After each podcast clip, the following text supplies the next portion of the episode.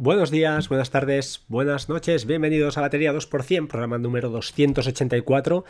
Llevo casi, casi diría dos semanas sin grabar y, no es por, eh, no sé, es a veces es encontrar el momento, ¿no? Eh, ayer por la noche creo grabé, grabé una primera versión de este de lo que os voy a explicar ahora, no me gustó y últimamente, no sé, no, me encuentro muy inspirado a la hora de, grabar o de explicar cosas. No sé si es porque me autoexijo mucho o espero dar mucho y después los episodios son lo que son y algunos son mejores, otros son peores y ya está. Al final, pues como veis, eh, tengo un nivel medio, medio alto y, entonces, pues bueno, digo cosas, a veces me equivoco, eh, son una sabiduría a nivel cuñado, ¿no? Diría. Eh, hablando de esto, y enlazando eh, con lo que explicaba en el podcast anterior, comentar que Gabriel Viso del podcast sobre la marcha, que además es un fiel oyente mío, cosa que no entiendo por qué, Gabriel, pero bueno, eso está bien, eh, me comentó por Twitter que Let's Encrypt yo decía que, no, que no era, eh, bueno, que, los malos podían hacer uso de Mm, certificaciones tipo Let's Encrypt para, para, pues eso, que no era una, certifica, una certificadora autorizada, vaya. Y él decía que sí, que sí, además justamente es una CA, eh, me pasa el enlace de Wikipedia y cumple con todos los requisitos, con lo cual, eh, pues la única diferencia entre Let's Encrypt y otros de pago, pues eso, es simplemente que es gratuito y ya está, no hay más. Eh, dicho esto, pues espero algún día poder grabar con él, a ver si encuentro la manera y el cómo y montamos algo para, tengo varias ideas, pero no sé bien cómo canalizarlas y creo que él nos puede explicar cosas que pueden estar muy interesantes. Em, dicho esto, Comentaros que han sido unos días así un poco raros, han sido, se han estropeado cosas, se han arreglado otras, hoy parece que el día pinta bastante bien.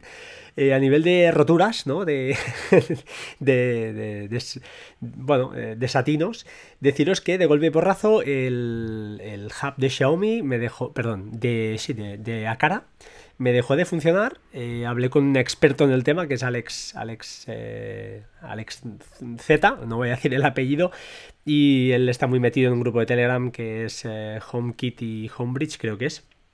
Y me comentó que el suyo se murió hace unos días y no hubo manera de levantarlo. El mío la problemática era un poco diferente, veía todos los elementos que tenía, todos los sensores que tenía, pero estaban como inhibidos en primera instancia en, Home, HomeKit sí que los veía, pero claro, eso era un problema porque el no tener el hub visible significaba que si compro un accesorio cualquier día de estos y lo quiero, quiero añadir ese, ese sensor, no podría, porque el hub aparecía pues en grisáceo, ¿no? como si estuviera inhibido. Total, que la moraleja está en que al final me lo cargué todo, tuve que resetear eh, a, lo, a, lo, bestia, porque hay dos maneras de reseteo del, del, hub. Una es apretar durante 10 segundos y lo único que hace es enlazar de nuevo con la, con la Wi-Fi, pero todas las, eh, todos los sensores, todos los elementos que tiene ese hub enlazados no los pierdes. Y la otra es a la bestia, que es creo que es apretar 10 veces seguidas el botón y entonces pues ya le hace un flasheo total, ¿no? Tuve que hacer esta última opción porque la primera no servía y estuve pues a ratos, porque tengo un, un pequeñajo en casa y cuesta, a ratos enlazando de nuevo eh, tropecientos mil sensores que tengo.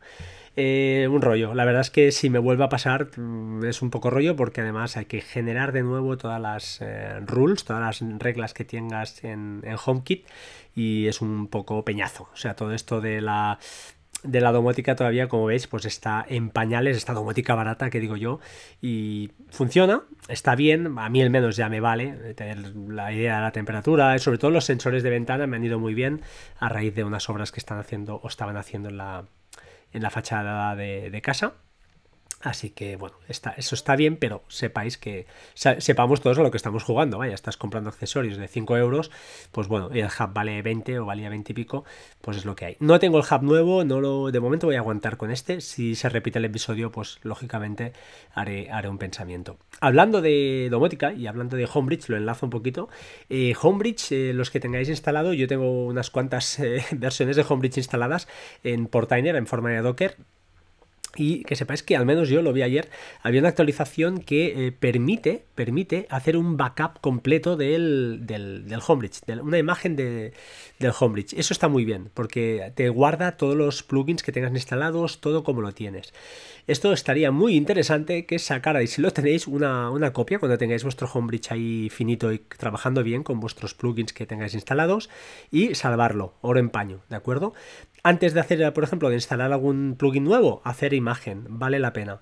Además, creo me pareció ver un botoncito de reiniciar el contenedor de una manera, el homebridge a cero, dejártelo FETEM, que esto es una de las quejas que yo también tenía y es uno de los motivos por los cuales me instalé al final, creo que son 4 o 5 homebridge que tengo corriendo, eh, porque quería uno en torno, en entorno de pruebas, que es muy fácil duplicar un contenedor, y los otros cuando los tenía más o menos pues asegurados, pues iba repartiendo además pues las, los diferentes plugins que tengo, que tengo unos cuantos, eh, entre los eh, homebridge, de manera que si uno empieza a fallar, pues es más fácil acotar qué plugin te está dando problemas. No tener en un homebridge 10 eh, plugins instalados, porque entonces a veces se cuelgan, no sabes por qué y te vuelves loco probando. Lo he optado así, no sé, ahora con estas nuevas versiones, pues ostras, esto da mucho juego y aquel que quiera entrar en este mundillo de homebridge, pues que sepa que la cosa va cambiando y va evolucionando bastante bien. A raíz de esto aprovecho para comentar, que ayer estaba haciendo un poquito, también aproveché para hacer un poquito de auditoría, y vi que lo que es el plugin de uh, sensores para Plex, que ya os lo comenté en un podcast, a ver si puedo dejar las notas del programa, eh, es un lo que hace es crearte un sensor en HomeKit de manera que cuando se ejecuta una serie, una peli o lo que tú creas y quieras eh, determinar en tal reproductor, en tal usuario que ejecute tal serie, pues eh, se, se puede encender un sensor en, en HomeKit. Esto la gracia es que puedes hacer es que, por ejemplo, decir, oye, si se enciende este sensor, quiere decir que estoy reproduciendo, por ejemplo, una película o una serie concreta, pues pon las luces de Hue a tal valor y con ese color y con esta con este brillo y con esta saturación. Entonces esto está muy chulo porque puedes hacer pues por la noche, por ejemplo, que cuando vas a poner una peli, automáticamente las luces se se apaguen. Y es más, cuando lo pones en pausa, puedes decir, oye, si se ha puesto en pausa, que el sensor deja de actuar, pues ponte las luces, súbelas un poquito, por ejemplo. ¿Vale? Estas virguerías, yo tengo el sensor instalado, todo me funciona bien, lo veo en HomeKit, pero no actúa. Eh, esto funciona con webhooks, que también lo comenté, webhooks, que es la, el camino que Plex ha, ha decidido que es mucho mejor que no el camino de los plugins, que es una, una línea que ya han dejado abandonada, aunque siguen funcionando, pero han dejado abandonada en pro de pues, la tecnología o esta manera de eh, asociar, ¿no? de comunicarse entre servicios. Esa sería la, la definición más o menos correcta, aunque es de andar por casa, pero esa es la idea. Más cositas que os quería comentar. Office 365. Eh, mandé un tweet o crucé algunos tweets pidiendo ayuda con algún experto de Visual Basic Applications para correr a correr código script desde Excel, que esto lo sé hacer, esto no hay problema, más o menos me voy saliendo con, mis objetivos, porque tampoco da para mucho más ese lenguaje, por decirlo así, eh, pero no encontraba manera de correr scripts desde un fichero de Excel en OneDrive, y la sorpresa, o al menos lo que yo he leído, es que no se puede. Esto ha provocado, pues bueno, he tenido que hacer algunos inventos, algunas ñapas, que tampoco me han quedado mal, y al final lo que tengo es en el trabajo, pues tengo un par de Excels, uno es en que se ejecuta en modo eh, en modo backend sería, ¿vale? En modo ah, eh, Excel de escritorio, al cual tenemos permisos una serie de usuarios y que genera una serie de scripts y una serie de datos que se cuelgan en unos Excels que están online, que pues, son colaborativos para, para X personas y a su vez eh, esta gente cuando una vez rellena estos Excels y los complementa, pues pulsando en este backend, pulsando otro botoncito, lo que hace es bajar estos cambios y guardarlos, ¿no? Esto, bueno, ha sido un poquito en principio chapucilla, pero al final pues me ha quedado bastante decente y que sepáis al menos por si alguien está peleándose con esas cosas, que Office 365 va muy bien, sobre todo a nivel colaborativo, poder tener pues versionado, poder dar permisos de lectura o de escritura a X usuarios y ver que pueden trabajar online eh, pues, eh, sobre el mismo Excel es muy cómodo, que no como antiguamente, que pues bueno, había el Excel colaborativo también, pero era un poco más rollo e incluso si vamos más atrás, o al menos en mi empresa era práctica habitual, enviabas los Excel a las personas que eh, tocaban, ellos te lo rellenaban, te lo devolvían, tú tenías que hacer el, crear o conjuntar todas las hojas y coger todos los datos y unirlos. Era un poco todo más rollo y más, eh, más pesado. Ahora tenemos estas tecnologías que nos permiten, pues usando SharePoint, usando mm, pues Office 365, pues hacer cosas más, más interesantes. Más eh, cosas que os quería comentar de estos días, que han sido, han sido muchos días y la verdad no he hecho nada, pero eh, siempre por nada que hagas, siempre vas toqueteando de aquí y de allí. Eh, estuve en una conferencia, una ponencia, una charla, diría, que se llama Riesgos de Internet. Eh, bueno, en este caso la hacía la, Agencia de Ciberseguridad de Cataluña. Y bueno, vino un señor que no es un técnico, pero sí que es una persona que se dedica pues, a dar charlas eh, y no voy a entrar en el detalle, me acordé mucho de Descartes por el tema de los eh, miedos que, crean, y aunque este señor era un tipo con una mente bastante abierta y, bastante realista de lo que nos explicaba, eh, no dejó indiferente a, gran parte de la gente que había allí. Al final, gente que es tiene un nivel muy bajo respecto a nosotros, no quiero decir que no sepan, pero lógicamente no es su campo, no les gusta además, a nosotros los que escuchamos o los que estáis escuchando este podcast, estoy seguro que sois gente que os gusta poco o mucho cacharrear y ah, bueno, me di cuenta, ¿no? Me gustó ir porque me di cuenta de eso, del nivel que hay, de las cosas que se explican y que la gente pues eh, se asusta. El tema del micrófono famoso, de que estoy hablando con un amigo y de golpe porrazo me empiezan a aparecer eh, pues publicidades de lo que hemos comentado cuando el teléfono estaba ahí sin hacer nada.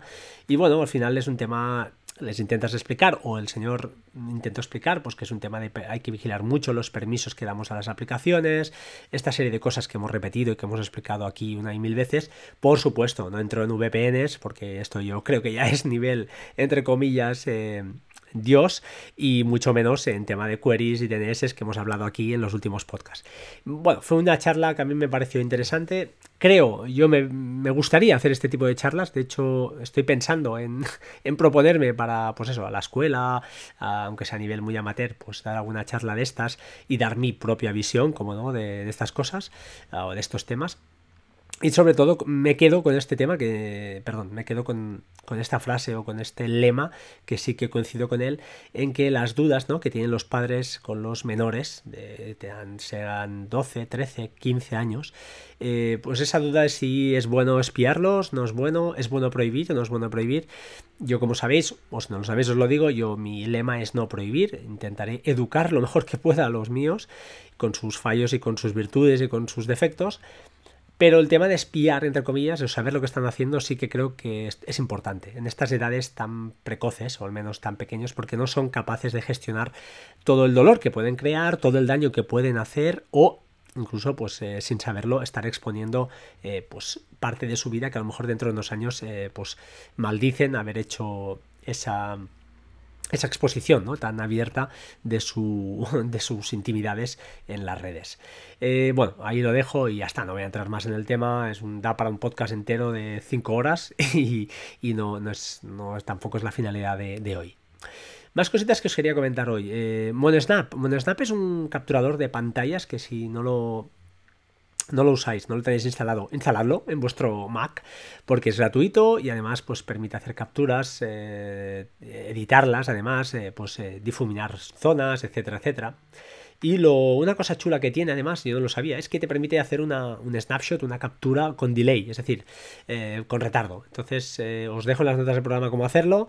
Simplemente apretar la tecla Command en macOS o Alt en, en, ya os lo diré, en Windows y hacer el arrastre, hacer esa captura, entonces te aparece un contador de unos segundos y, ya está. Entonces te permite, pues, por ejemplo, desplegar un menú y que haga la captura el solito, ¡pum!, en ese momento, ¿no? Está interesante y bueno, está, está más que bien. Es de esas utilidades que siempre va bien tener en nuestro, en nuestro Mac o donde sea. Eh, yo uso Dropler, pero bueno, es igual. Este servicio Dropler me costó en su día de pago, lo pagué vitalicio y ahí lo tengo y por eso lo me va muy bien y ya está. Pero bueno, MonoSnap es más de lo mismo y va, va fantásticamente bien. Finalmente, dos cosas que os quiero comentar. La primera, una serie de televisión. Ya sabéis que a veces, de vez en cuando, me gusta recomendar cosas. Y eh, de hecho, es el motivo del, título del podcast. Es El visitante. Ahora sí, ¿sabéis por qué, por qué se llama así este, este episodio? The Outsider, ¿vale? Esta serie está en HBO y en otras fuentes, si buscáis por ahí, pues seguro que la encontraréis. Es el productor es Jason Bateman, incluso creo que ha dirigido algún episodio y aparece en algún episodio, no voy a decir más. Es una super serie, o sea que, bajo mi punto de vista, ¿eh? es de las series que más me ha impactado en los últimos meses, diría. Uh, Chernobyl me gustó mucho, pero esta serie me encanta. Me encanta, me he visto los ocho primeros capítulos casi casi del tirón a horas de la altas horas de la madrugada y no sé si os gustará o no, esto ya sabéis que va a gustos, pero sí que os diría que vierais el primer episodio sí o sí. No voy a hacer spoilers, no voy a decir de qué va, no voy a decir nada. Echadle un ojo Y oye, si os ha gustado, decídmelo por Twitter, en arroba batería 2%, y si no os ha gustado también, ¿eh? decir, oye, vaya basura de serie que me ha recomendado. Bajo mi punto de vista es brutal, me gusta, me está gustando muchísimo el tono que está cogiendo. Y nada, ahí lo dejo, ¿vale? que, que si ya os digo, es una súper, súper recomendación bajo mi punto de vista. Buenísima, buenísima. Más cosas que os quería. Uf, ya a ver si acabo el podcast de hoy, 15 minutos. Sí, hablar de la tasa Google. Eh, dos cositas muy rápidas de, Bueno, rápidas no. Voy a explicar una cosa antes de, entrar en la tasa Google. Comentar que hace unos días eh, ya Apple comentó que en varias ciudades, entre ellas Barcelona, están los transportes o eh, muestra como métodos de transporte el tema del transporte público. Entonces, si quieres ir de un punto A a un punto B y mediante el transporte público, pues te dice las opciones que hay y dicen que funciona bastante bien.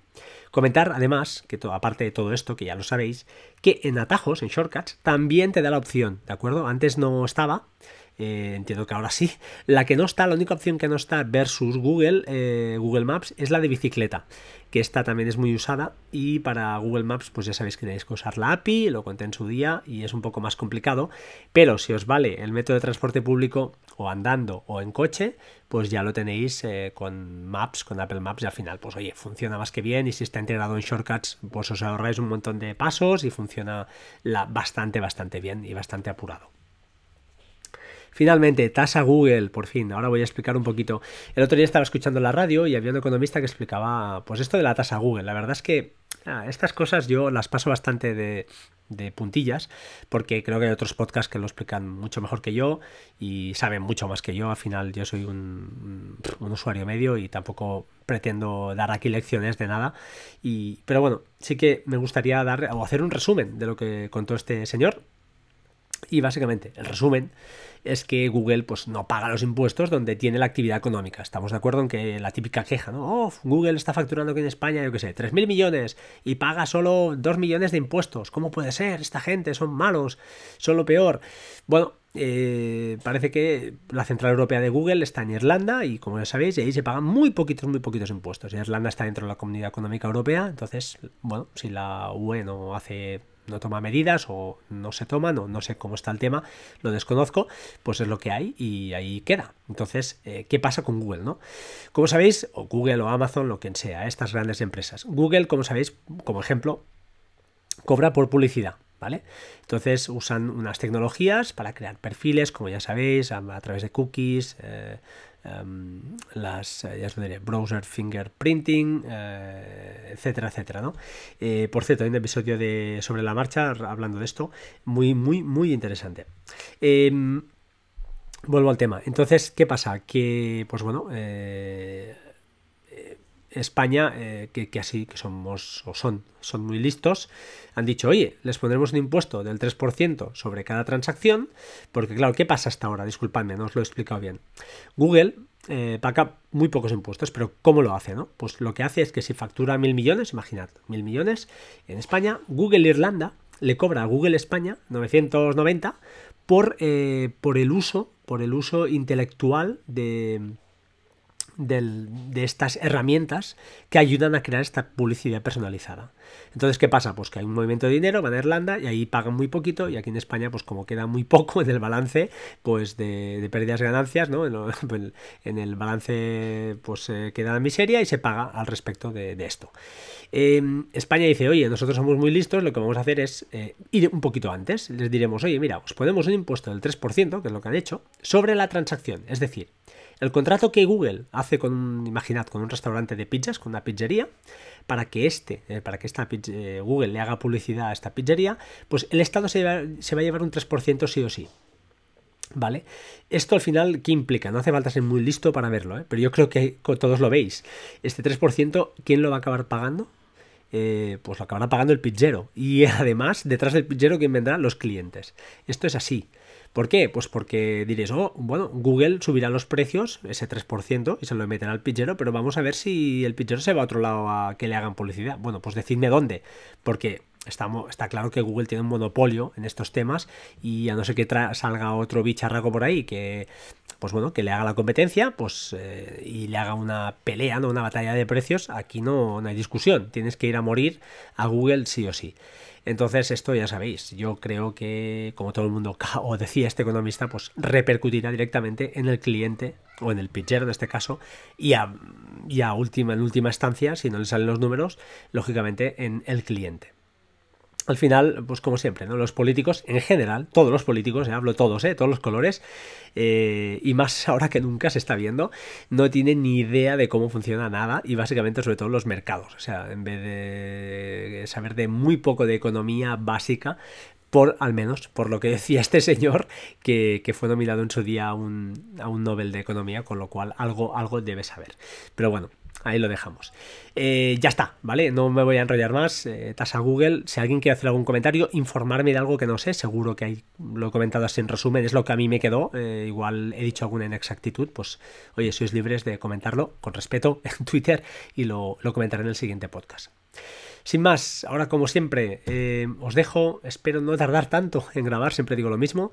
Sed buenos, ¿vale? Estoy, voy a intentar eh, mover un poquito el tema, estoy entablando conversaciones a ver si podemos conseguir alguna cosa, alguna aplicación, algún servicio, alguna cosilla.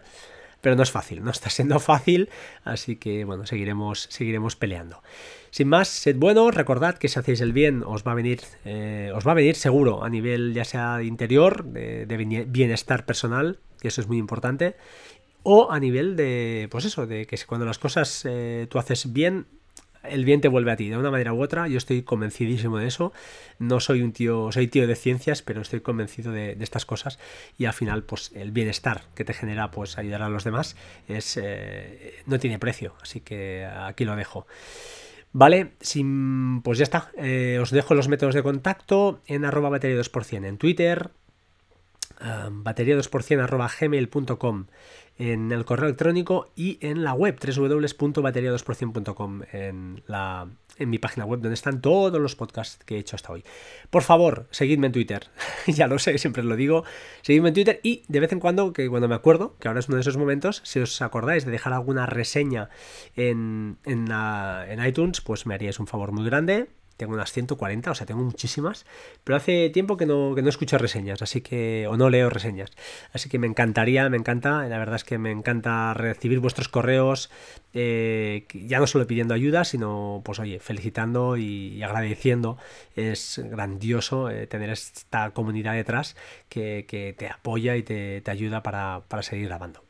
Ahora sí, os dejo familia, eh, un abrazo y bueno, hasta el próximo podcast. Chao, chao.